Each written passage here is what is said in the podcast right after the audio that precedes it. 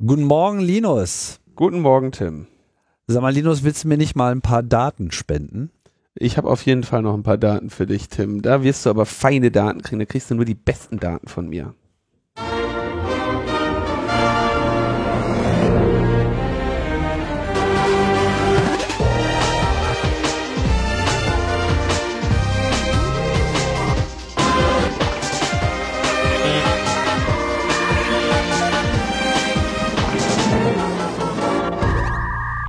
Logbuch Netzpolitik Nummer 340, äh, aufgenommen am 11. April 2020. Demnächst muss man wahrscheinlich auch äh, sagen, irgendwie seit Corona, also neue Zeitrechnung äh, etc. In der dritten Woche der Quarantäne. ist es erst die dritte oder ist es nicht schon die vierte? Ich weiß nicht. Man verliert die Zeit, Wochentage äh, schwinden, alles ist irgendwie äh, so unglaublich relativ geworden. So geht's allen, uns äh, natürlich auch. Ja, und wir sind jetzt äh, hier mit einer neuen Sendung und äh, dieses Mal sind wir nicht alleine, der Linus und ich, sondern wir haben wir haben Zulauf bekommen und sagen Hallo Julia.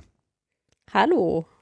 Julia, Julia Reda, du warst ja schon einige Male bei uns, so auch heute wieder. Wie geht's dir? Wie verlebst du so deine Quarantänezeit? Ja, mir geht's wunderbar. Also ich wohne ja seit neuestem wieder in Berlin und habe es quasi noch so gerade vor den Grenzschließungen zurückgeschafft. Äh, sehr erfreulich und bin jetzt seit vier Wochen mehr oder weniger in Isolation und habe gerade einen Baum gepflanzt. Oh. Damit du jemanden zum Reden hast.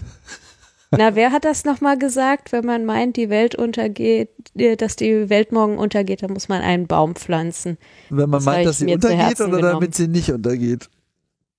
Ich glaube, das soll irgendwie oh, ironisch und tiefgründig sein. Verstehe. Ironisch und tiefgründig. Da bist du ja hier genau richtig. Das, da sind wir super drin.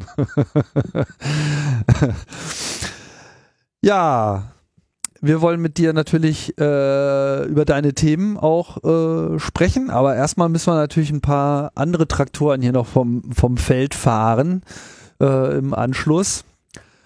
Linus, die Datenspende.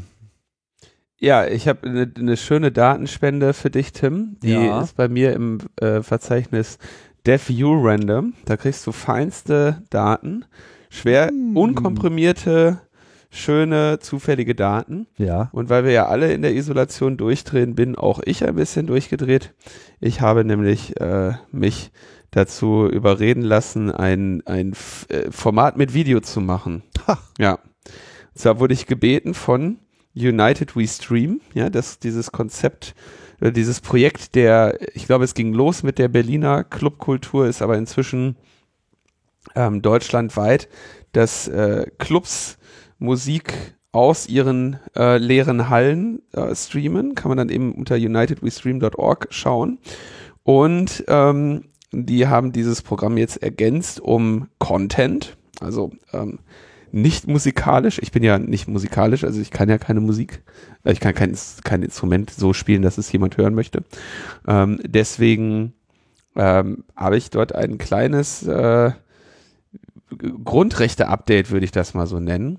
Ähm, und zwar stellt sich ja in Zeiten des Coronas die Frage, ne, wie weit geht der Staat, wie weit darf der Staat gehen und äh, bei diesen ausführlichen Einschränkungen, die wir erfahren, insbesondere was jetzt hier das äh, Ausgehen angeht oder was die äh, Kontakte angeht, die wir noch haben dürfen, sind natürlich auch Grundrechte in Berührung. Das am naheliegendste oder am meisten auffällige ist natürlich das äh, Versammlungsrecht, Versammlungsfreiheit. Und da habe ich einen äh, kleinen Videobeitrag gemacht, halbe Stunde zusammen mit Lea Beckmann von der GFF und mit Ruben Neugebauer von Sea-Watch, beziehungsweise auch von der Seebrücke über ähm, ja, Grundrechte und insbesondere Versammlungsfreiheit in Zeiten von Corona kommt. Und jetzt wird's lustig, weil wir die Sendung ja erst am 13. veröffentlichen, kommt das gestern. das, Verdammt. Das, das kommt gestern um 16 Uhr, nämlich am Sonntag mhm. um, um 16 Uhr. auf äh, United We Stream. Und wenn YouTube das gefixt hat, ähm, dass man längere, läng also man muss sich irgendwie, man braucht einen Verified Account, um Videos, die länger als 15 Minuten sind, hochzuladen. Und der Prozess für die Verification ist aber gerade kaputt. Und wenn der gefixt ist, dann lade ich es auch bei YouTube hoch und dann verlinke ich es wahrscheinlich auch in den Show Notes. Wow, das dreht sich jetzt zweimal, dreimal durchs ganze Zeituniversum von vorne und nach hinten zurück. also äh, Linus wird einige Sendungen gemacht haben werden, die wir dann vielleicht auch schon wieder verlinkt haben, sofern sie rechtzeitig aus der Vergangenheit in die Zukunft gekommen ist. Ich habe, ich bin gerade dabei, eine Sendung zu schneiden, die gestern gestreamt wird. Mhm. Zurück in die Zukunft sozusagen. Ja. Mhm. Zeit ist jetzt eh re relativ geworden. Also nach, ich glaube, vier Wochen Quarantäne weiß ich auch nicht mehr, was los ist. Das ist tatsächlich, äh, das ist tatsächlich sehr ähm, anstrengend. Aber jetzt ist gerade äh, das Ostern.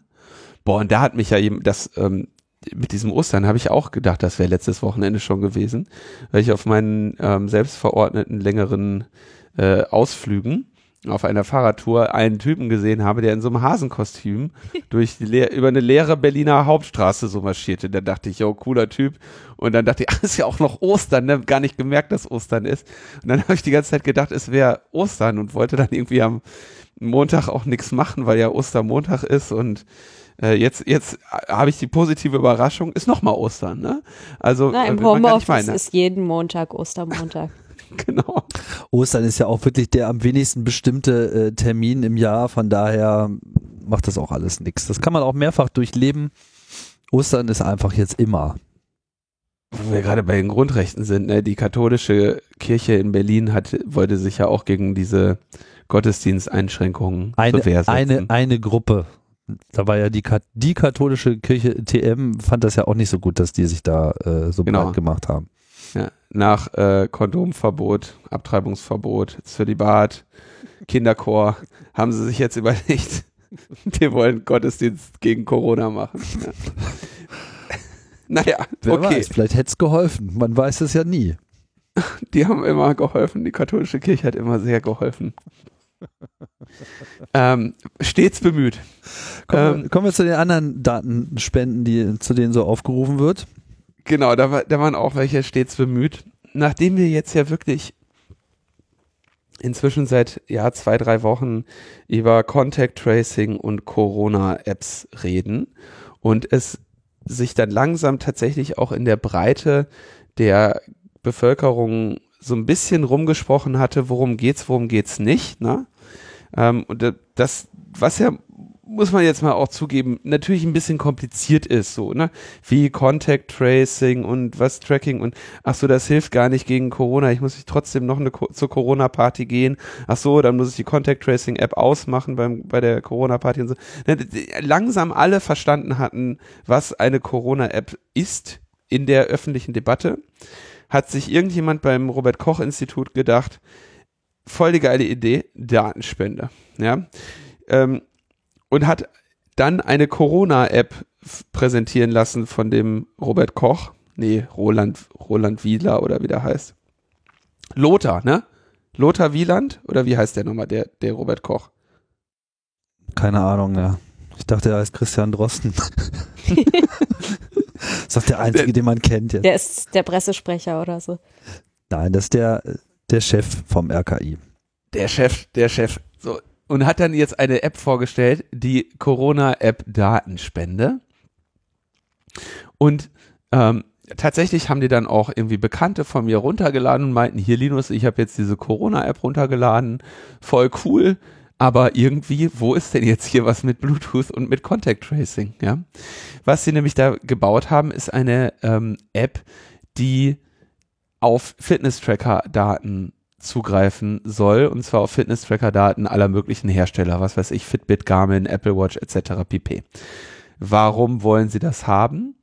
Weil sie damit, sie wollen quasi die Vitaldaten haben, also sowas wie Ruhepuls, Temperatur, wenn die Dinger das erfassen und so weiter und so fort und haben damit die Hoffnung, dass sie irgendwie dann auf Postleitzahlebene aufgelöst Bereiche erkennen können, in denen sich eventuell das Virus jetzt ausbreitet.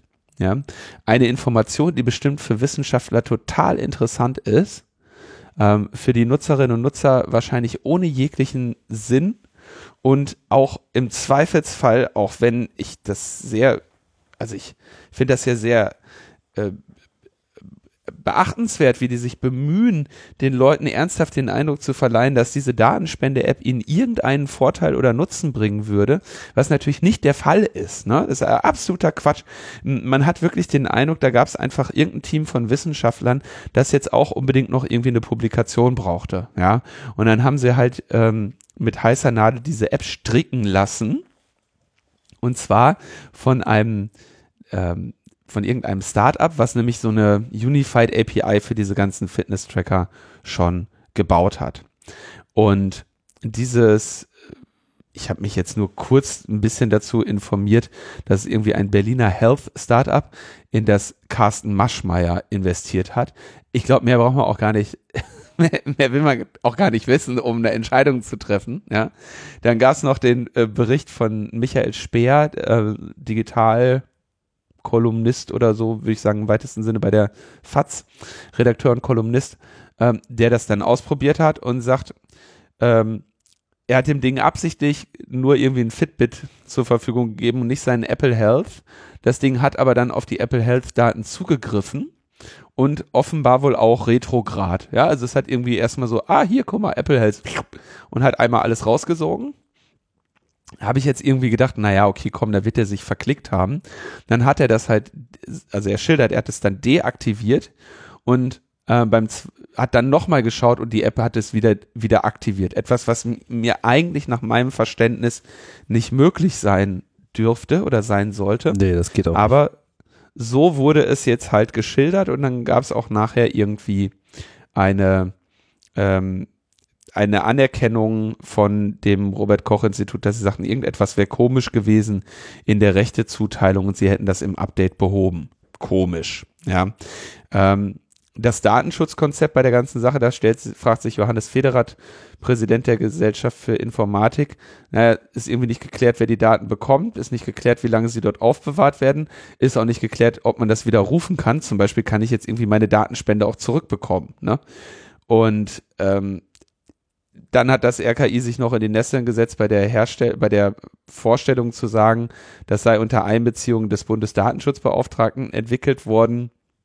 Und dann musste L. Ulrich Kälber eben sagen, naja, er hat keine fertige Version der App gesehen, er hätte nur im Vorfeld beraten. Also man kann nichts Dümmeres machen als das, was sie da gemacht haben, um das Vertrauen einfach mal kurz sinnlos zu verspielen und die Diskussion, die ja wirklich wichtig ist über dieses Contact Tracing in der Gesellschaft, ähm, auch noch so wirklich schön mit Anlauf kaputt zu machen. Ne? Und alle, es gibt jetzt wirklich offenbar nicht wenige Menschen, die, und wer will es ihnen verübeln, den Unterschied nicht festgestellt haben, gesehen haben, irgendwie, was weiß ich, hier im Fernsehen wird gesagt, Corona-App ist gut, ja, also bestelle ich Corona-App und die jetzt da irgendwie eine kleine Datenspende halt vorgenommen haben und keine Ahnung haben, wie sie das wieder äh, zurückkriegen sollen. Ähm, hm. Man fragt sich wirklich, wer da, was da los ist bei denen. Also das ist wirklich sehr traurig. Ich finde das sehr schade, wenn die da so eine an sich ja nicht ganz verkehrte Idee so in den Sand setzen. Also ich kann mich erinnern, schon vor einem Monat ungefähr ähm, hat äh, eine Gruppe um Bastian Gresshake äh, sowas als Open Source Konzept irgendwie angefangen. Also die Idee dahinter, wenn ich es richtig verstanden habe, ist, dass äh, der Ruhepuls äh, womöglich erhöht ist, bevor man Fieber bekommt. Also dass man quasi bei sich selbst feststellen kann, dass man möglicherweise äh, infiziert sein könnte, bevor die klassischen Symptome irgendwie anfangen. Mhm. Und ähm, ich also ich könnte mir vorstellen, dass das irgendwie die Idee dahinter ist. Ähm, aber ja, also ich wurde auch schon von mehreren Leuten gefragt, äh, Corona-App, und da muss ich erstmal die Rückfrage stellen, ja, welche denn? Ähm, was natürlich äh, nicht unbedingt hilfreich ist, wenn man da eine große gesellschaftliche Debatte braucht und irgendwie viele Leute braucht, die möglicherweise bei äh, Contact Tracing mitmachen. Ich glaube aber, das Problem besteht nicht, dass bei dieser App jetzt nicht viele Leute mitmachen, weil die brauchen ja eigentlich nur ein repräsentatives Sample der Bevölkerung oder hinreichend viele verschiedene Leute, die irgendwie solche ähm, Daten für eine wissenschaftliche Studie bereitstellen, aber die brauchen nicht irgendwie einen bestimmten Anteil an der Bevölkerung, der das jetzt tatsächlich mitmacht mit diesen äh, Fitbit-Daten. Also die meisten Leute haben ja auch gar kein Fitbit. Also wenn die sagen, sie möchten auf Postleitzahlebene auflösen, ne, dann brauchen sie natürlich auch pro Postleitzahlenbereich schon eine nennenswerte Anzahl Personen, ja. Also da ja. denke ich schon, dass sie da einiges brauchen und die haben es auch mit einigen Pomp dann da veröffentlicht. Aber ich halte das tatsächlich für relativ aussichtslos, dass diese App ähm, ernsthaft dir irgendwie helfen können wir zu sagen, oh, vielleicht hast du schon hier den Corona, du hast in letzter Nein. Zeit ein bisschen erhöhten Ruhepuls. Das halte ich für relativ unwahrscheinlich, dass sie das auf diese Ebene bekommen. Und ähm, das ist auch, glaube ich, gar nicht geplant. Also das ist dieses andere Open Source Projekt Quantified Flu, die sich damit beschäftigen. Aber ich glaube, die äh, die äh, Robert Koch Instituts App, die gibt tatsächlich einfach nur Daten ans RKI und man kriegt überhaupt keine Nachrichten zurück. Also insofern, äh, ich glaube, die NutzerInnen selbst haben da jetzt keinen direkten äh, Nutzen von. Nee, das ist also deswegen haben sie es ja auch so genannt, obwohl ich den Namen auch extrem unglücklich finde, ja. Also wenn sie jetzt irgendwie so was, was weiß ich, das Deutschland-Thermometer oder sonst irgendeinen so dusseligen Namen, auf den sie sonst immer so gerne kommen, das hätte schon sehr viel besser gepasst, ne, weil das sozusagen, äh, sie wollen da halt so ihren, ihren Big Data-Fühler äh, äh, reinhalten ins Land und das halte ich eigentlich auch für gar keine schlechte Idee. Nur, wie Linus schon gesagt hat, das Timing, ist halt einfach mehr als bekloppt und man merkt einfach, dass sie mit solchen Sachen relativ wenig Erfahrung haben. Also ich habe zwei Hypothesen zu der Entstehung. A, irgend, irgendjemand beim Robert Koch Institut, der oder die von sonst nicht viel, sonst nicht viel Schnitten abbekommen hat von dem Corona, braucht auch noch eine Veröffentlichung und hat gesagt, wir machen mal hier so eine, äh, von mir aus ein Deutschland-Thermometer. Ich finde das super. Deutschland-Thermometer finde ich gut, weil dann kann man auch immer regelmäßig gucken, ob Deutschland wieder Fieber hat. Ne? Und äh, das finde ich gut. Und ähm, die andere Hypothese ist, da mir klar relativ bekannt ist, dass es eine ganze Menge Leute gibt und Startups und hast du nicht gesehen, die alle meinen, sie könnten irgendwie etwas beitragen, kann ich mir sehr gut vorstellen, dass diese Thrive-Leute ähm, da einfach aufgetreten sind, neben 180 anderen und gesagt haben, guck mal, was wir können. Ja. So oder so sehr unglücklich. Ja. Ähm, aber auch im Bereich des Contact Tracings gab es ähm, ja eine nennenswerte Entwicklung. Ich habe sie in der Heise Show noch angekündigt. Ich habe es noch prophezeit. Ich weiß nicht mehr, ob ich das letzte Mal hier in der im Logbuch auch schon gesagt habe, ja. dass ich davon ausging oder ausgehe, dass ähm, Apple und Google sich relativ bald in diese Diskussion einmischen würden. Der Grund, warum ich davon ausgegangen bin, ist, dass es ähm, A, auf beiden eben, auf beiden Plattformen Probleme gibt in der Implementierung, die, sag ich mal, vereinfacht werden können, wenn das Betriebssystem mitspielt. Und B, dass ich zumindest bei Apple ja sehr die Tendenz sehe, dass die ähm, ja sich so ne, als als deine Gesundheitsding darstellen. Ne? Irgendwie so deine Uhr sagt dir, ey, steh mal auf, äh, hast zu lange gesessen, atme mal wieder ein bisschen, ne? Und mal, heute hast du dich nicht bewegt, mach mal hier noch ein bisschen, dann kriegst du noch einen roten Ring voll, sonst äh, kriegst du keinen Award und so, ne? Und schon so ein bisschen mit den Methoden des Nudging zumindest sicher sehr in so einen healthy Ebene bringen wollen. Und deswegen hielt ich es für naheliegend, dass sie sich im Zweifelsfall auch bei dieser, einer der größeren Krisen der Menschheit, die im Gesundheitsbereich liegen, sicherlich auch irgendwie einen schönen Namen machen wollen. Und ähm, das ist dann jetzt auch zumindest geschehen in einem ja kurzen Moment vor am Osterdonnerstag, glaube ich, äh, relativ spät abends, äh, relativ am Nachmittag, die Hölle dann zu, deutsche Zeit zumindest, die Hölle zu. Und es gab ein, eine Technical Specification mit sowohl Apple und Google Logo oben drauf. Das hat es, glaube ich, vorher noch nicht gegeben, oder? So in der Form nicht, nee. Kann sein, dass das irgendwo, aber dass sie wirklich so sagen, hier, wir haben uns zusammengetan. Und es gibt natürlich ähm, Vorteile, ne? wenn du in dem Betriebssystem bist, du kannst, hast halt den vollständigen Zugang ohne Limitationen auf die Hardware potenziell.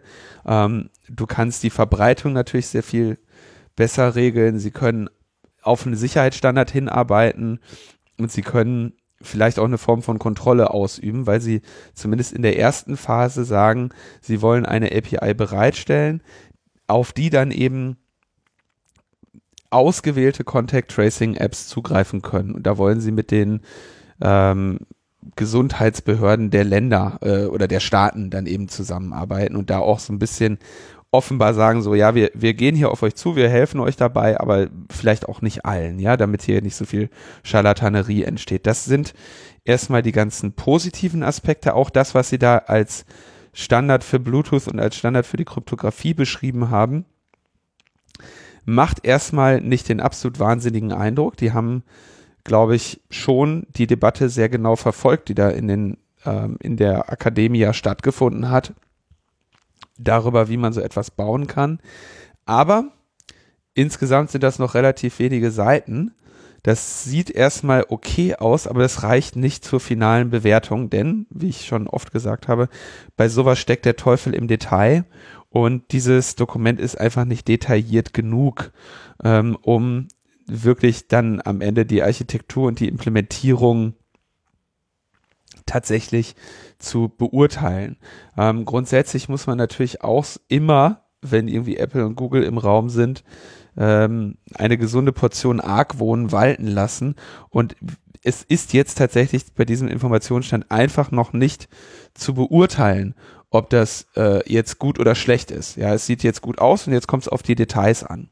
Und ähm, das betone ich nur deshalb, weil ich natürlich auch eine Reihe an Anfragen dazu bekommen habe, die alle gerne irgendwie einen Daumen hoch oder einen Daumen runter haben wollten. Und das ist leider an, an diesem, zu diesem Zeitpunkt jetzt noch nicht möglich. Ja, das Ding ist ja relativ neu und äh, wenn ich es richtig sehe, haben die auch vor zwei Wochen damit angefangen, sich da zusammenzusetzen. Also sie haben da quasi so eine Taskforce gebildet von Experten wahrscheinlich aus äh, allen möglichen Bereichen, Bluetooth auf der einen Seite, Krypto etc. und keine Ahnung, wenn sie da noch mit reingeworfen haben. Und das ist jetzt erstmal das Papier. Und ich denke, sie wollten zu diesem Zeitpunkt auch erstmal klar machen, wir arbeiten da an was und sie haben ja auch gesagt, das kommt auch erst im Mai. Ja, aber wir haben uns hier mal eine API überlegt und wir haben mal äh, das, das Funktionsprinzip, was wir uns vorstellen, mal dokumentiert. Und jetzt äh, geht wahrscheinlich in eine globale Feedback-Runde, um zu gucken, ob sie denn wirklich auch an alles gedacht haben und ob sie da nicht noch nach, nachbessern müssen. Also dieses kommt im Mai ist natürlich schon mal das, das eines der auffälligsten Probleme, ne? weil so wie die das formulieren, ist es eher ähm, Ende Mai und oder Mitte Mai und ähm, das wäre natürlich schön, wenn es früher käme. Ne? Da gibt es, glaube ich, äh, Projekte, die sich äh, früher bereit sehen, ähm, sähen, hier schon einen Launch anzustreben und die sich jetzt natürlich auch auf die Füße getreten fühlen könnten. Aber müssen nicht erst flächendeckende Tests da sein, damit das überhaupt geht? Weil also wenn man jetzt irgendwie Symptome hat, aber sich tagelang nicht testen lassen kann, dann geht doch wahrscheinlich auch Contact Tracing nicht, oder? Ähm, jein. Ähm, die Sache ist ja die, du kannst dich ja testen lassen, wenn du einen Anlass dafür hast, ja. Und die, der Gedanke wäre ja, dass eine Alarmierung durch eine solche App tatsächlich auch eine, ähm, ein Anlass dann für dich wäre. Die andere Perspektive ist tatsächlich, und das ist natürlich auch der Teil, warum man, warum es vielleicht Zweifel geben kann, dass Apple und Google das so in der Form perfekt hinkriegen, je nachdem, wie sie es jetzt ausgestalten, wäre ja durchaus zum Beispiel so, dass man sagt, okay, ähm, du brauchst dich gar nicht testen zu lassen, weil wenn du im April irgendeine Art von, oder im Mai in dem Fall oder Juni, irgendeine Art von Erkältungssymptomen hast, ähm, gibt es relativ wenige ähm, Verdachtsmomente, was du da hast, ja, so dass man ähm, auch unter Umständen je nach Lage im Lande die Entscheidung treffen könnte, okay, ähm, wir setzen das Kriterium runter, man muss gar nicht getestet werden. Ähm, man mhm. kann auch einfach Symptome zeigen. Dann wäre es doch aber wahrscheinlich sehr leicht für irgendwelche Trolle das System zu stören, oder? Also wenn man sich nicht testen lassen muss und einfach sagen kann, hier, äh, ich bin infiziert, das wäre wahrscheinlich nicht so schlau. Das ist genau richtig oder ist eben eines der Probleme und deswegen gibt es ja eben auch tausende Details, die da eben eine Rolle bei spielen können. Ne? Also die, der Punkt, okay, du wurdest getestet oder von mir aus auch von einer Ärztin geprüft, dass du diese Symptome zeigst, das gibt es ja alles in, in Abstufungen und was da der richtige Weg ist, ähm, spielt, glaube ich, eine große Rolle auch jeweils vor dem, vor der ähm, epidemiologischen Lage in dem Land den gesetzlichen Regelungen in dem Land und auf dieser Basis kann dann eben eine, eine sinnvolle oder eine weniger sinnvolle Entscheidung getroffen werden. Und das ist da eben alles noch nicht so drin. Ne? Die haben jetzt erstmal nur eine Spezifikation für, okay, wenn jemand diagnostiziert ist, dann kann er andere Leute warnen. Und diese Trollresistenz ist da in der Form bei denen noch nicht im Scope also vielleicht ist sie im Scope, aber das, was sie bisher veröffentlicht haben, ist ja auch wirklich nur ein Protokollunterbau. Ja, es ist sozusagen nur eine Vereinheitlichungsbestrebung, wie die tatsächliche Kommunikation laufen soll und welche Daten durch die Welt gefunkt werden. Das wollen sie ins Betriebssystem packen, was, wie schon angedeutet, im Prinzip eine sehr gute Idee ist aus vielen Gründen, aber wird vor, könnte vor allem zu einer globalen Vereinheitlichung führen. Aber sie lassen ja explizit offen, wie eine Meldung tatsächlich in ein System kommt, an welche Server diese Daten weitergeleitet werden, etc. Das ist dann immer noch die Aufgabe einer oder mehrerer Apps und wie dieses Regime dann konkret funktioniert, das ist wahrscheinlich genau das, was jetzt, wo jetzt die Diskussion beginnt und wo man mal schauen muss, wie sich das in den nächsten Wochen entwickelt, gerade weil es eben mit vielen Fragezeichen verbunden ist. Aber sicherlich ist es so, wie du sagst, Julia, dass gerade diese Trollresistenz natürlich ein ganz, ganz wichtiger Punkt ist dabei. Es muss in irgendeiner Form eine ähm, eine, eine, eine Erlaubnis, also eine Absegnung einer solchen Meldung äh, geben. Ne? Das war ja auch schon bei diesem PEP-PT äh, Teil davon. Da wurde dann mit so Tarns äh, das Ganze angedacht. Ähm, Wie es dann konkret kommen wird, wissen wir jetzt zu diesem Zeitpunkt noch nicht. Ähm, ist aber auf jeden Fall ein Zeichen, dass diese Debatte äh, jetzt global entbrannt ist. Ja, dann haben wir ja mit Julia eine Urheberrechtsexpertin hier bei uns und können uns endlich dem Urheberrecht widmen. Das ist ja überhaupt der einzige Grund, weshalb ich hier bin. ein Jahr ähm, EU Copyright Directive ist jetzt bald, oder? Hast du ja. mir gerade noch gesteckt. Das heißt, ja. der, der Albtraum ist jetzt schon ein Jahr alt. Ja, am 17. April ist quasi das offizielle Jubiläum der Urheberrechtsrichtlinie. Ich habe auch schon Presseanfragen gekommen, so äh, bekommen mit der Frage, ja, warum ist denn das Internet immer noch nicht kaputt? Wobei man sich äh, da ja drüber streiten kann. Also die Urheberrechtsrichtlinie ist ein Jahr alt, aber sie ist noch nicht in Deutschland in nationales Recht umgesetzt. Also das heißt, äh, die, das Jubiläum ist jetzt quasi das Jubiläum der Verabschiedung durch die EU, aber Deutschland hat noch Zeit bis Juni 2020 21, um das Ganze auch in deutsches Recht umzusetzen. Okay, das heißt. Kann auch dauern. Was sagst du denn dann? Ja, also das ist jetzt eine ganz dumme Situation eigentlich, weil auf der einen Seite äh, gerade das Thema Artikel 17 Uploadfilter, äh, da ist man ja froh, wenn man jetzt noch ein bisschen Gnadenfrist hat, äh, bevor das Ganze in nationales Recht umgesetzt wird. Aber auf der anderen Seite werden natürlich in anderen Ländern jetzt Fakten geschaffen. Also Frankreich ist schon fast davor, seine Version von Artikel 17 äh, äh, zu verabschieden. Das ist jetzt irgendwie für Mai auf der Tagesordnung und ähm, ja, die machen halt also die reine Lehre Upload-Filter für alles. Und äh, Deutschland hat sich da ja noch ein bisschen rumgedrückt. Da gab es diese Protokollerklärung, wo drin stand, wir wollen Upload-Filter möglichst vermeiden. Und ähm, wenn Deutschland jetzt keinen Vorschlag macht und das sehr lange rausschiebt, dann ähm, ist natürlich zu befürchten, dass sich andere Länder in der EU eher an dem französischen Ansatz ähm, orientieren werden. Das heißt also, ich, ich sitze jetzt fast auf glühenden Kohlen und warte darauf, dass die Bundesregierung etwas vorlegt dazu, äh, damit ich es dann kritisieren kann.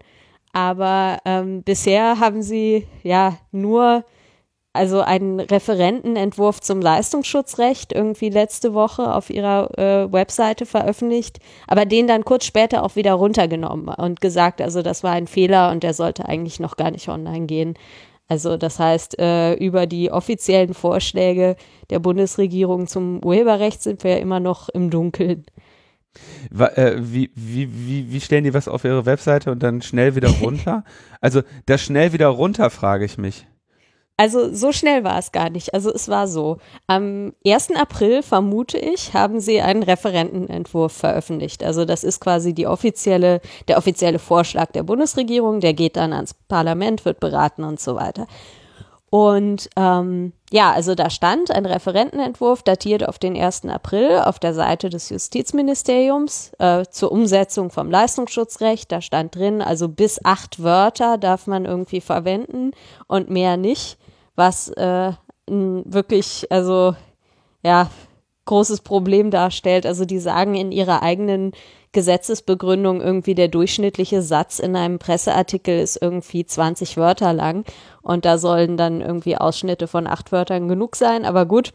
Ähm, ja, und ich habe den erst am Freitag entdeckt, also zwei Tage später, irgendwie am 3. April, was sowieso ungewöhnlich ist, weil normalerweise, wenn die Regierung so einen Gesetzesentwurf veröffentlicht, dann verschickt die den sofort auch an Verbände, gibt möglicherweise ein Pressestatement ab, nichts davon ist passiert. Also habe ich mich erstmal gewundert und habe dann darüber getwittert, wie bescheuert das ist mit den acht Wörtern.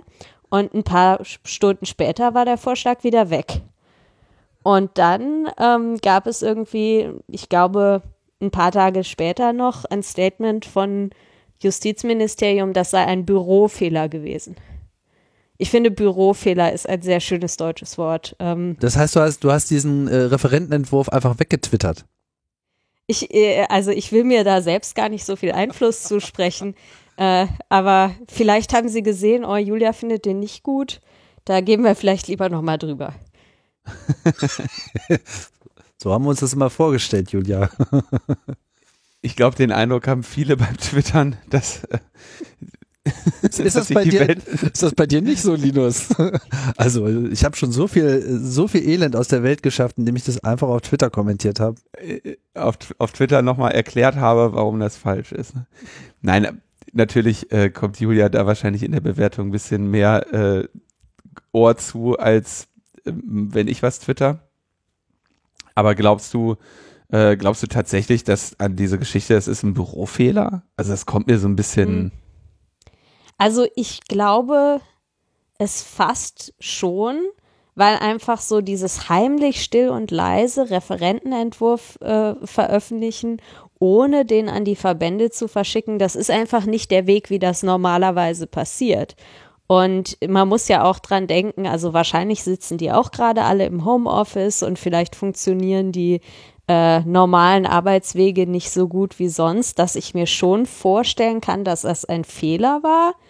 Ich finde bloß, also so diese, dieses Wort Bürofehler, das ist immer so, wie wenn Ursula von der Leyen sagt, oh, diesen äh, anstößigen Tweet, den hat die Praktikantin äh, verfasst oder so. Das finde ich einfach vom Stil her doof. Also ich finde irgendwie die Leitung von einem politischen, äh, also von einer Institution oder einem Ministerium, die muss schon gerade stehen für die Fehler, die sie macht. Und so dieses, ah, das war das Büro oder das war äh, die Praktikantin oder so, das finde ich einfach, naja, äh, würde ich so nicht machen. Vielleicht, wenn du, wenn du Angst hast, dass wieder irgendwelche Teenager auf der Straße sind und äh, darauf hinweisen, dass sie keine Bots sind. Aber ja, also du hast schon recht, das wäre ähm, wär, wär komisch. Wollen wir mal ein anderes Thema ansprechen, was wir hier auch schon ein paar Mal hatten in den letzten Wochen, nämlich diese ganze Geschichte mit Clearview. Ähm genau, Julia, kann das, kann das Copyright nicht auch mal für uns sein? Hm. So, Also, so lese ich ja. das. Mit dem, mit dem Copyright gegen Clearview. Vielleicht war das mit dem Copyright gar nicht so eine schlechte Idee. Ja, la- lass uns kurz äh, nochmal wachrufen, worum es äh, geht. Clearview ist diese ominöse äh, Unternehmung, die einfach auf Social Media, äh, sozusagen an allen Orten, wo es sich ihnen anbot, ähm, ja, Gesichtsfotos äh, eingesammelt hat, Porträts, Fotos von Menschen und äh, die dann eben Identitäten zugeordnet hat, sodass man darauf auch eine wunderbare Gesichtserkennung machen kann und das Ganze als Dienstleistung an wer auch immer genug bietet, ähm, ja, angeboten hat und es wurde auch freudig äh, around the world angenommen und verschiedenste Institutionen und Behörden auch haben sich äh, aus diesem Pool bereits bedient. Aber jetzt gibt's Ärger und äh, es gibt die Einschätzung, dass man da gegebenenfalls mit dem tollen Urheberrecht gegen vorgehen kann. Ist das so? Na, du hörst mich laut seufzen.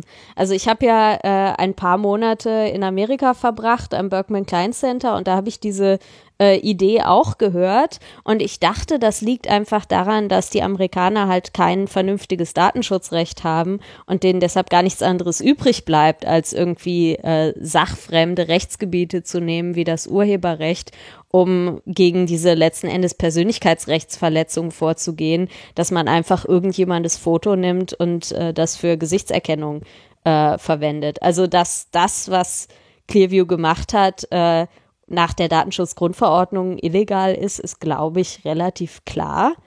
Und insofern wundert mich diese Diskussion ein bisschen äh, in Deutschland. Und also ich halte es für sehr gefährlich, das Urheberrecht für solche Dinge heranzuziehen. Also es fängt schon damit an, dass rein logisch ja die geschädigte Person die Person ist, die auf dem Foto drauf ist. Also die, deren Gesicht ohne Zustimmung ges gescannt wurde und nicht die Person, die das Foto gemacht hat, die aber Urheber ist.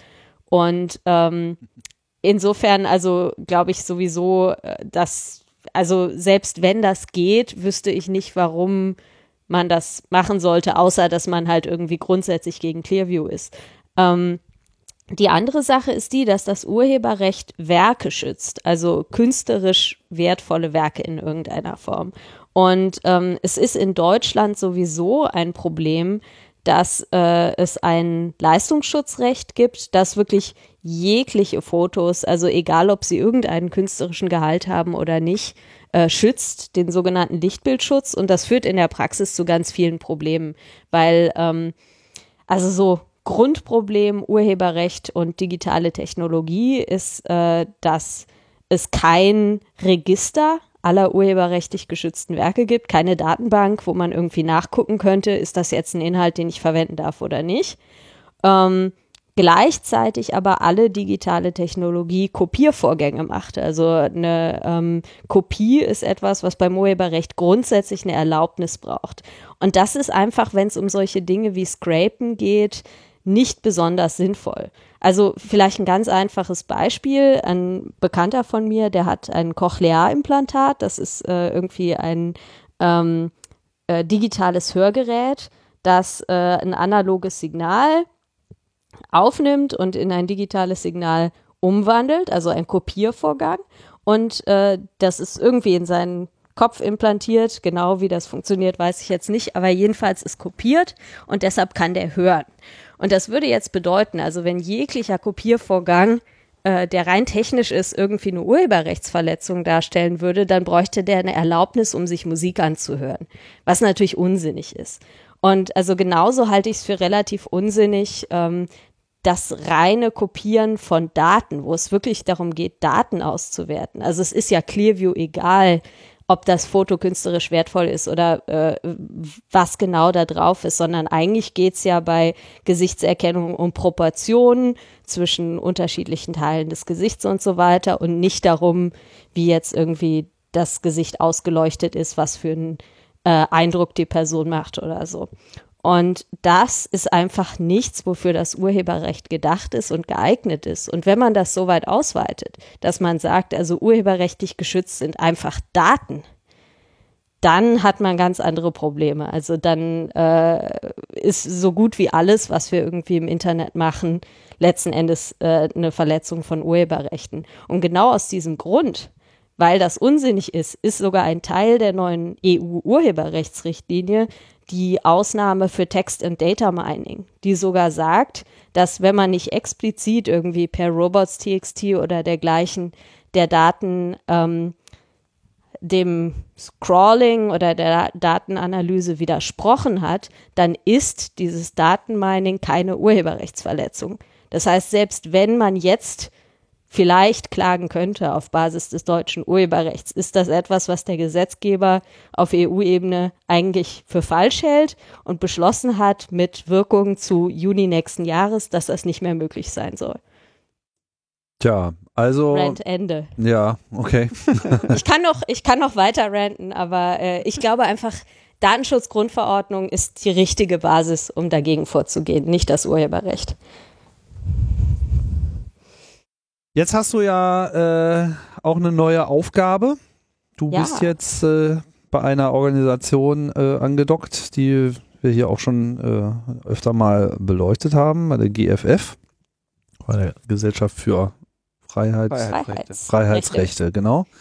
Jo. Und äh, was machst du denn da äh, jetzt? Ist das schon so? Hast du da schon angefangen? Ja, du bist schon voll im Saft, ne? Ja, also ich, ich bin jetzt in Berlin. Ich hatte eigentlich gedacht, ich würde im GFF-Büro sitzen. Jetzt sitze ich im Homeoffice. Aber ja, also ich bin jetzt bei der GFF und leite dort das neue Projekt Control Copyright. Äh, bei Control Copyright geht es darum, dass ähm, das Urheberrecht an ganz vielen Stellen mit den Kommunikationsfreiheiten in Konflikt gerät. Also Kommunikationsfreiheit im Grundgesetz ist irgendwie Artikel 5, das ist äh, Meinungsfreiheit, Informationsfreiheit, Zensurverbot, Kunst- und Wissenschaftsfreiheit so im Wesentlichen.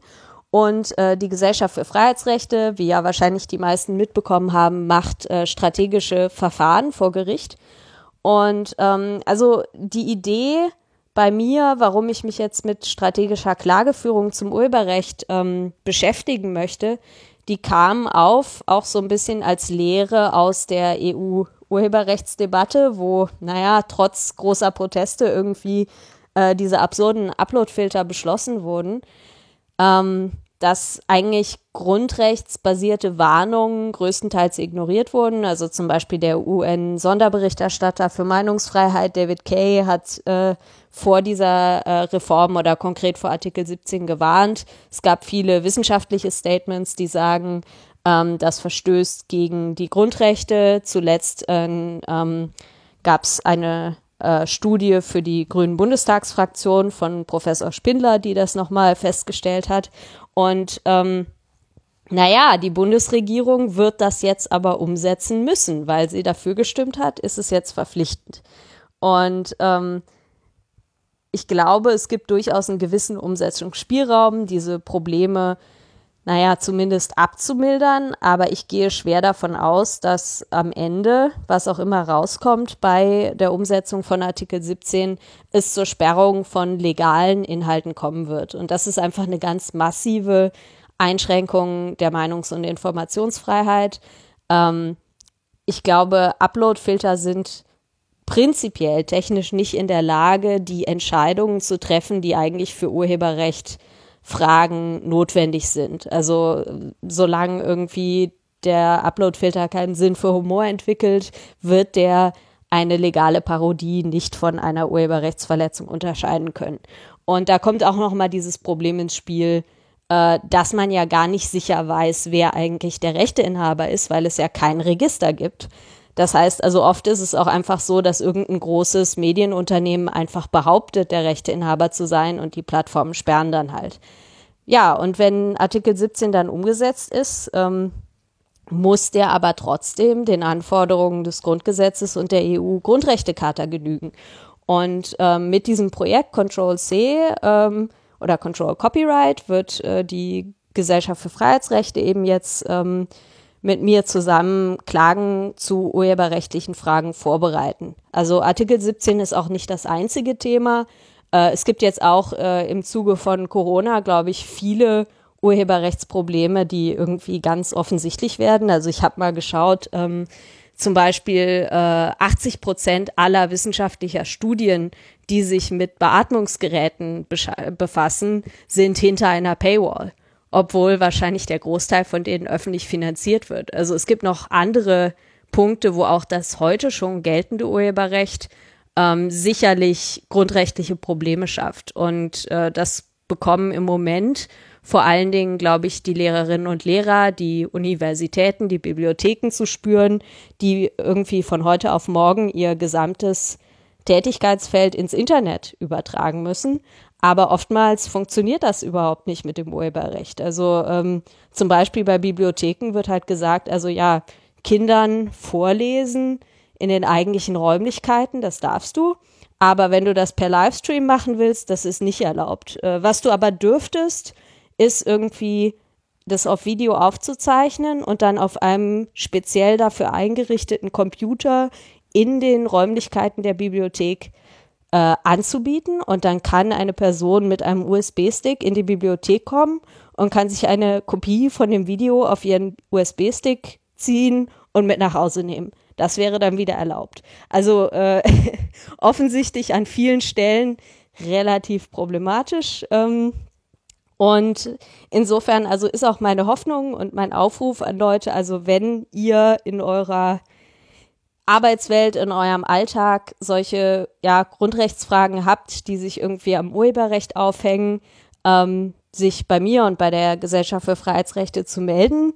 Wir beschäftigen uns jetzt eben auch äh, nochmal vertieft mit der Kommunikationsfreiheit und mit diesem Spannungsfeld Kommunikation, Urheberrecht und Medien. Das heißt, ihr seid jetzt schon konkret an ein paar Klagen dran?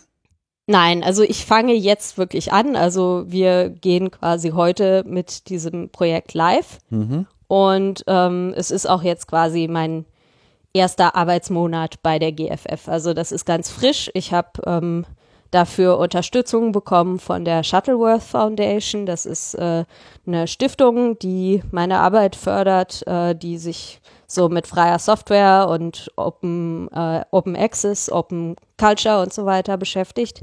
Und wir fangen jetzt gerade damit an. Ähm, ich habe mir das auch so von der Reihenfolge der Schritte ein bisschen bei Max Schrems angeschaut. Äh, der hat ja auch seine NGO zu klagen um die Datenschutzgrundverordnung ein Jahr bevor die Datenschutzgrundverordnung überhaupt in Kraft getreten ist, äh, gegründet, weil solche Dinge einfach einen gewissen Vorlauf brauchen. Also man muss ja erstmal überhaupt Leute informieren, dass sie sich mit diesen Fragen jetzt an die GFF wenden können. Wir müssen äh, ein gewisses finanzielles Polster aufbauen, um solche Klagen auch wirklich durchführen zu können. Ähm, der beste Weg, um das zu machen, ist einfach Fördermitglied bei der GFF zu werden. Ähm, alle diese Dinge wollen gut vorbereitet sein und unser Ziel ist eben auch, dass wir von Tag eins, äh, wo jetzt die deutsche Umsetzung vielleicht in einem Jahr von Artikel 17 in Kraft ist, wir auch äh, in der Lage sind, solche Klagen anzustoßen. Und ähm, das heißt, das richtet sich jetzt sozusagen auch an eine bestimmte Öffentlichkeit. Ähm, kannst du nochmal sagen, was also von wem würdest du dir denn jetzt primär erstmal, abgesehen jetzt von Spenden ähm, oder Fördermitgliedschaften, von, von wem würdest du dir denn jetzt vor allem erstmal Feedback versprechen? Also sind das sozusagen mhm.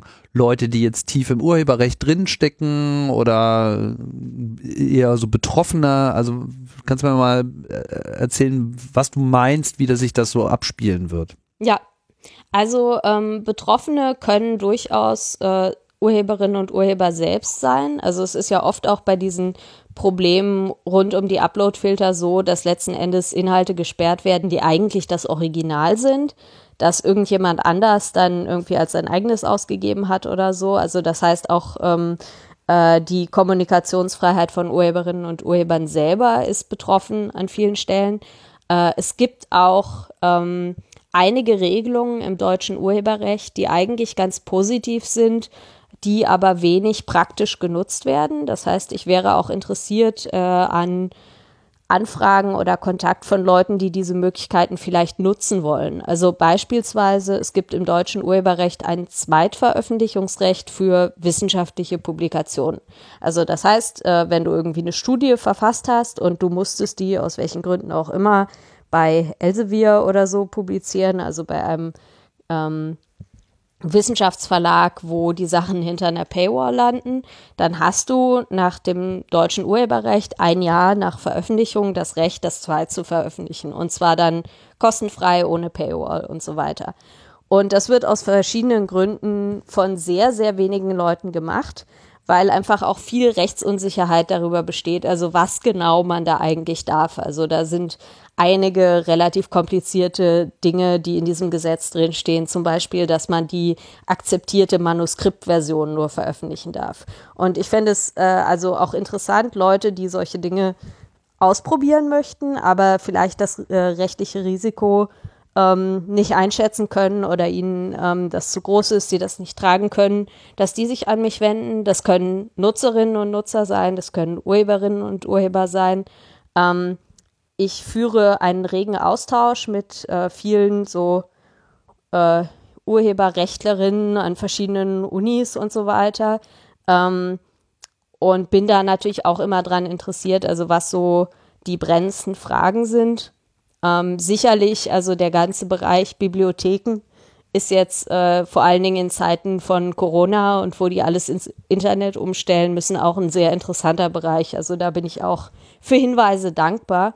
Und letzten Endes ähm, die ganzen Social-Media-Influencer, die ähm, sich auch ja sehr rege an der Debatte um Artikel 17 äh, beteiligt haben.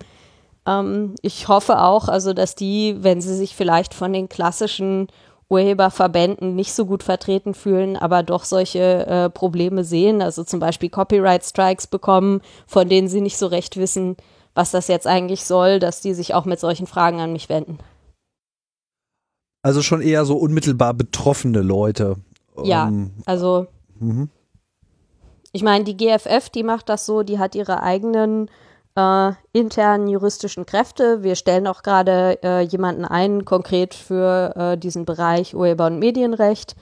Und äh, ansonsten kriege ich da auch relativ viel Unterstützung und Beratung aus der Wissenschaft. Also die Betroffenen, das ist, äh, glaube ich, äh, für den Staat das Sinnvollste, damit wir halt so ein Mapping machen können, was sind so die großen Fragen, die möglicherweise ähm, grundrechtlich geklärt werden müssen. Also es ist auch äh, nicht so, dass es da wenig Fälle gäbe. Gerade ich war etwas traurig. Letzte Woche hätte eigentlich der Bundesgerichtshof in drei Grundrechtsfragen zum Urheberrecht Entscheidungen präsentieren sollen und das ist jetzt ausgefallen.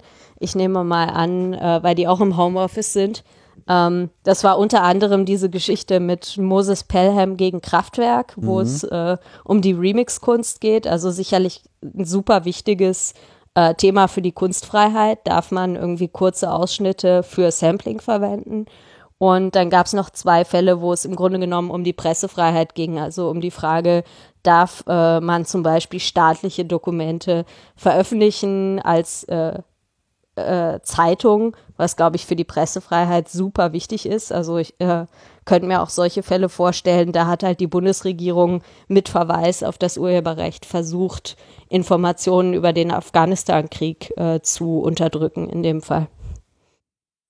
Was ist deine also ich meine, ich könnte mir jetzt mal vorstellen, oder so stellt sich mir das jetzt zumindest dar, Ihr geht jetzt erstmal in so eine Sammlungsphase rein. Es geht also an die Öffentlichkeit, sagt ja hier, Ctrl C gibt's jetzt, äh, sprecht uns an und dann wird es erstmal so eine Zeit geben, wo ihr quasi Feedback einsammelt, mit Leuten in Kontakt tretet, etc., um dann irgendwann zu sagen, hier, dieser Bereich zeichnet sich ab, da ist eine Menge zu holen im Sinne von, da gibt's viel Interesse, da gibt's viele Leute, die quasi mitgehen würden, ist immer die Frage, wer klagt denn dann eigentlich? Müssen das dann immer, immer die mhm. Betroffenen sein? Oder also muss man da sozusagen mit so einer gewissen Klagebereitschaft da, dahin gehen oder reicht es, wenn man euch nur Fälle und Konstellationen schildert? Ihr müsst ja dann letzten Endes irgendwann auch so die Entscheidung fällen, okay, das ist jetzt hier die Stoßrichtung, da wollen wir reingehen, da lohnt es sich jetzt in Anführungsstrichen äh, auch wirklich mal ein Fass aufzumachen.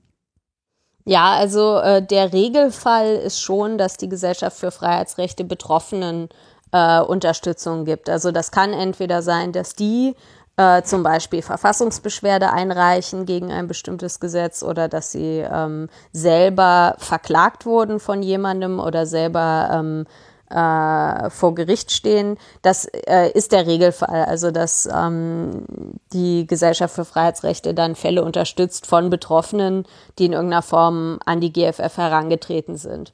Ähm, es gibt einige andere Möglichkeiten. Also zum Beispiel ähm, ist es jetzt so bei Artikel 17 konkret, ähm, dass eine ganz normale Person wie du und ich jetzt zum Beispiel nicht unmittelbar zum äh, Europäischen Gerichtshof, zum EuGH gehen könnte und sagen könnte, ich halte dieses äh, Gesetz für unvereinbar mit den Grundrechten. Ähm, es ist so, dass bei solchen EU-Richtlinien ein Mitgliedstaat äh, eine Anrufung des EuGH erwirken kann und das hat in dem Fall ähm, Polen auch gemacht bezüglich nur zwei Absätzen von Artikel 17 und da äh, steht die Entscheidung noch aus.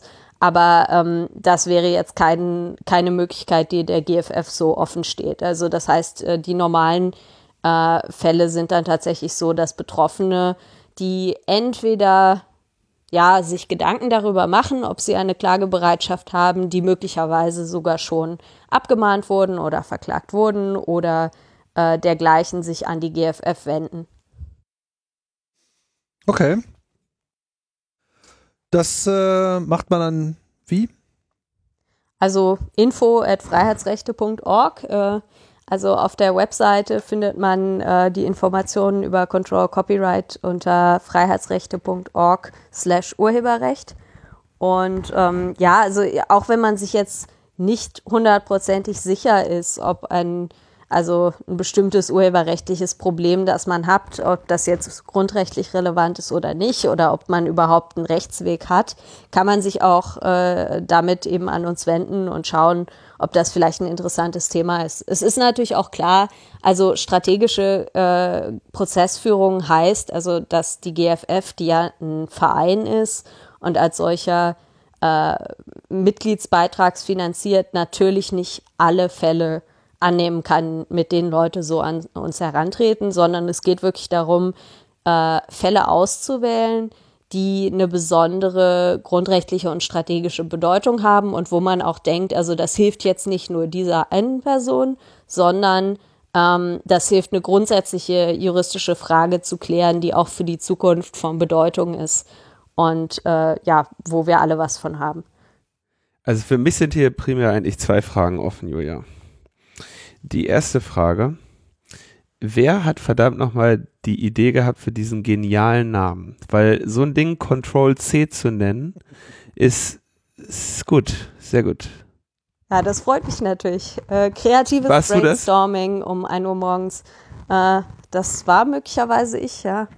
Hammer. Nee, wirklich genial. Also, weil für die also natürlich, ne, das Copyright hier kontrollieren, dann das Copyright-Logo drin, Ctrl C. Aber natürlich, Ctrl C ist einfach der Befehl zum ähm, Beenden der meisten Prozesse, wenn sie sich noch freiwillig beenden lassen. Ähm, und das ist äh, sehr schön, sehr, sehr schön gewählt, kann ich, kann ich nicht anders sagen. Und die zweite Frage, die geht natürlich auch dann direkt ans Eingemachte. Moses Pelham gegen Kraftwerk. Ja. Bist du Team Pel Pelham oder Team Kraftwerk? Weil das ist ja schwierig zu entscheiden. Das, ne? Man möchte eigentlich, man möchte eigentlich, dass der Pelham Recht bekommt, aber man möchte das natürlich eigentlich nicht. Das offenbart genau die Wichtigkeit von strategischen Klagen. Also es ist zum Beispiel sehr wichtig, dass auch äh, die klageführende Partei irgendwie oder die Partei, die äh, versucht, bestimmte Grundrechte geltend zu machen, ähm, sympathisch ist und anschlussfähig und dass sie ein gutes Beispiel ist für den Punkt, den man machen will. Und der Punkt, den man, denke ich, machen will, ist, ähm, wenn man Sampling nicht erlaubt, dann illegalisiert man damit im Grunde genommen eine ganze Kulturform. Also Hip-Hop lebt davon, dass man sich eben in Form von Samples mit anderen Werken auseinandersetzt und wenn das nicht geht, ja, dann, also das ist so ein sehr geschlossenes Bild von Kultur, wo mal wieder eine, ähm, ja, eine Kulturform, die letzten Endes äh, von unten kommt, die von marginalisierten Gruppen kommt, dann einfach in die Illegalität gedrängt wird. Und das wäre natürlich extrem schade. Ähm, dass dann ausgerechnet Moses Pelham und Sabrina Settlur die Standartenträger für dieses extrem wichtige Thema sind, ist ein bisschen schade. Und ne? äh, ich bin aber in diesem Fall dann tatsächlich, so leid es mir tut, Team Pelham. Denn ähm, der Punkt, den sie da machen, ist völlig richtig. Und also ich finde es dramatisch auch, dass Kraftwerk letzten Endes diesen Prote Prozess seit 20 Jahren durchzieht und äh, versucht, irgendwie da, da Recht zu bekommen. Also auch Kraftwerk sollte ja irgendwie ein Interesse an einer Verteidigung der Kunstfreiheit haben, sollte man meinen. Tja, so ist das mit diesen alten Heroen. Irgendwann.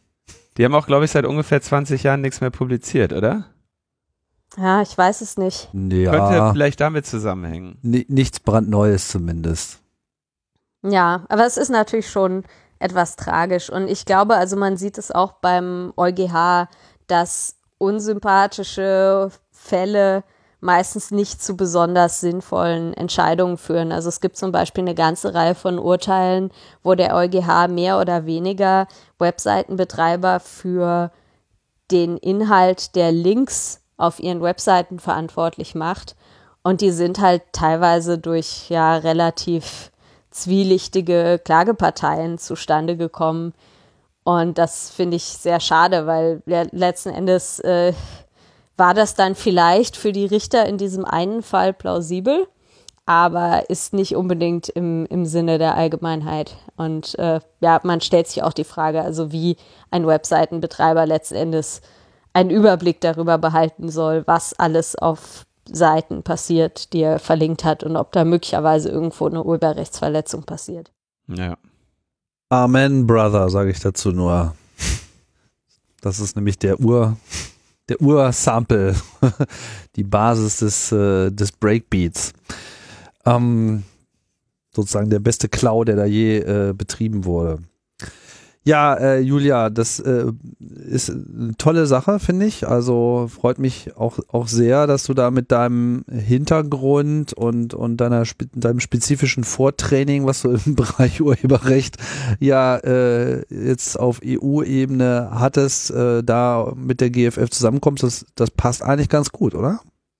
Ja, ich freue mich sehr drauf. Also irgendwie die GFF ist ja auch relativ schnell in den letzten Jahren so aus dem Nichts äh, zu einer, glaube ich, sehr renommierten und sehr erfolgreichen NGO in diesem Bereich äh, herangewachsen. Mhm. Und äh, ja, ich hätte natürlich jetzt meinen eigenen Verein gründen können, aber dann wäre ich wahrscheinlich zwei Jahre mit Satzungen schreiben und Gemeinnützigkeit beantragen und so weiter beschäftigt. Und ich möchte eigentlich viel lieber wirklich äh, ja am Urheberrecht dranbleiben. Und ich glaube, das sind super kompetente äh, Partner, die ich da gefunden habe. Und ich freue mich auf jeden Fall sehr auf die neue Aufgabe.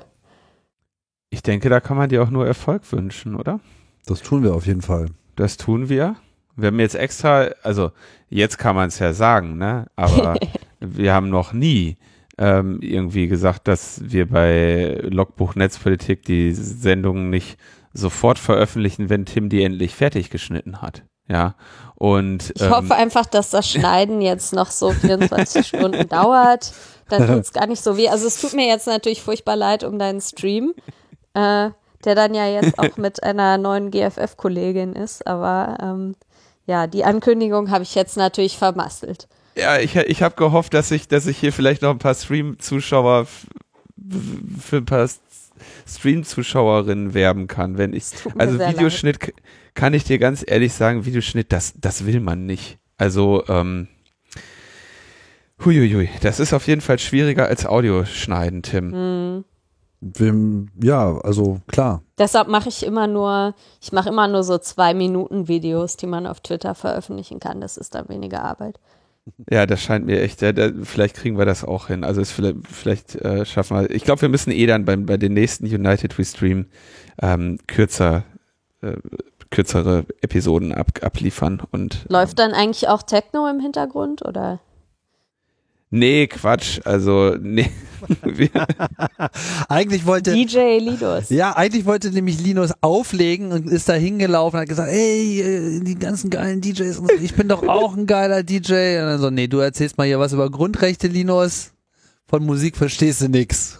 Ich gebe zu, dass ich zwischenzeitlich, also als die E-Mail kam und gefragt wurde, ob ich nicht auch was beisteuern wollte, ich schon dachte so, ja klar, also ich, ich finde schön, dass ihr auf mich Talent, aufmerksam geworden seid. So, ich kann äh, gerne kommt ihr äh, hier zu, könnt ihr sehen, wie ich hier die Musik produziere und so, ne? Aber ja, äh, nee, waren leider nicht so gemeint. Wäre dein Durchbruch geworden. Absolut, ja. ja. Endlich mal nicht Sehr nur auf, auf Congress und äh, Camp-Veranstaltungen auflegen, sondern auch mal mit den Großen. Aber.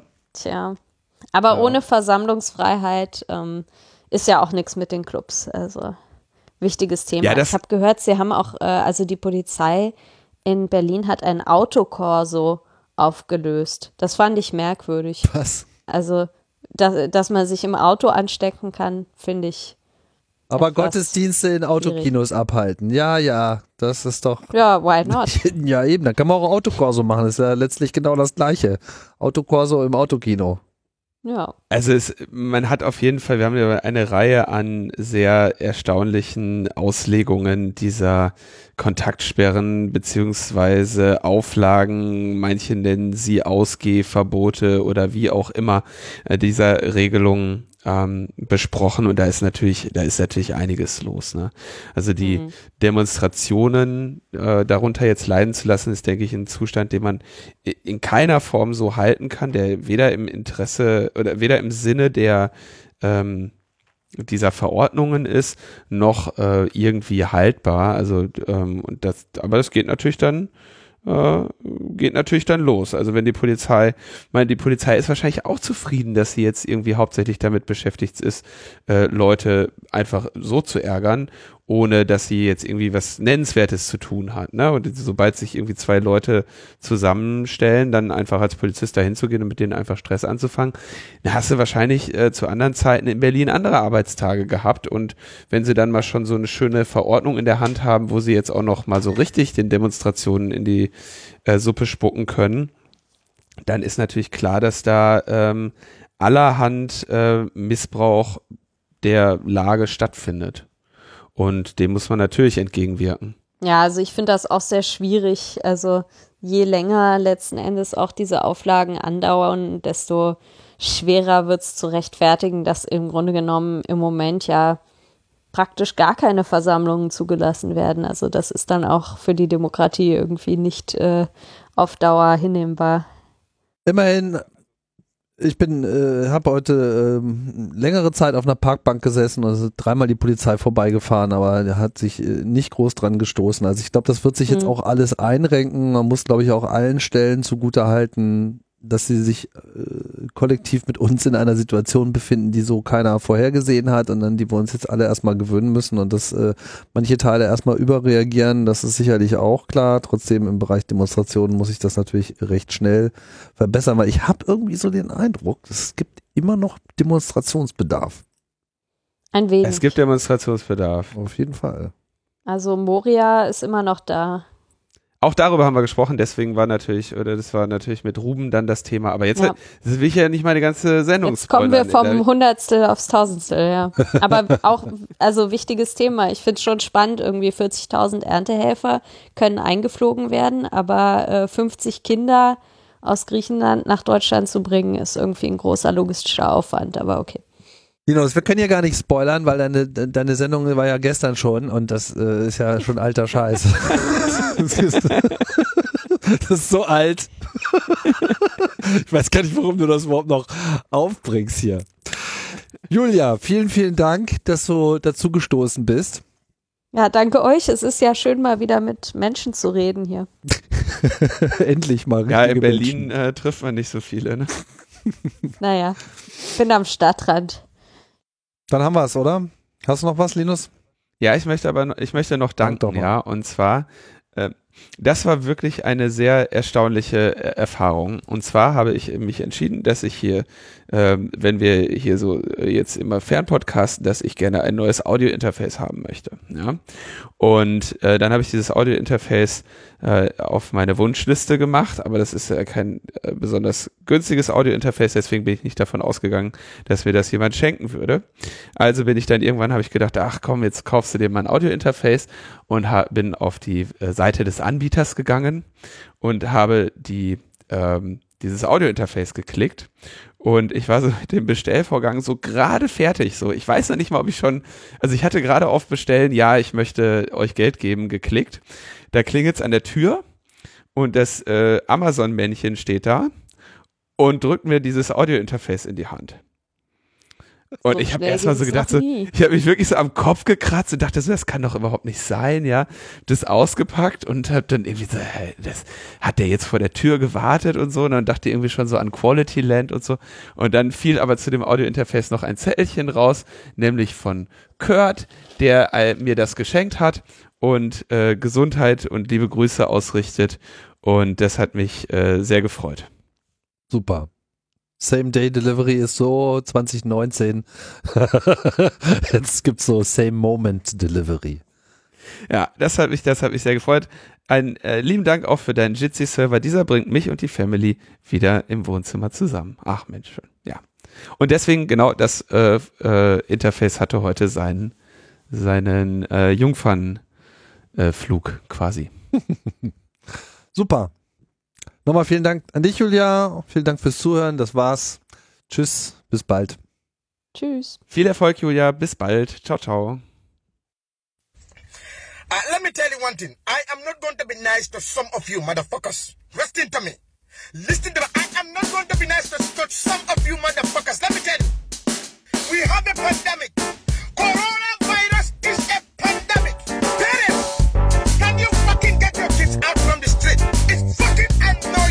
Some of you motherfuckers will have your kids out there and it's fucking 9 p.m. Parents, I just couldn't understand with some of you. For God's sake, some of your kids are there, they are catching disease. Some of your kids are there, they are distributing the, uh, disease.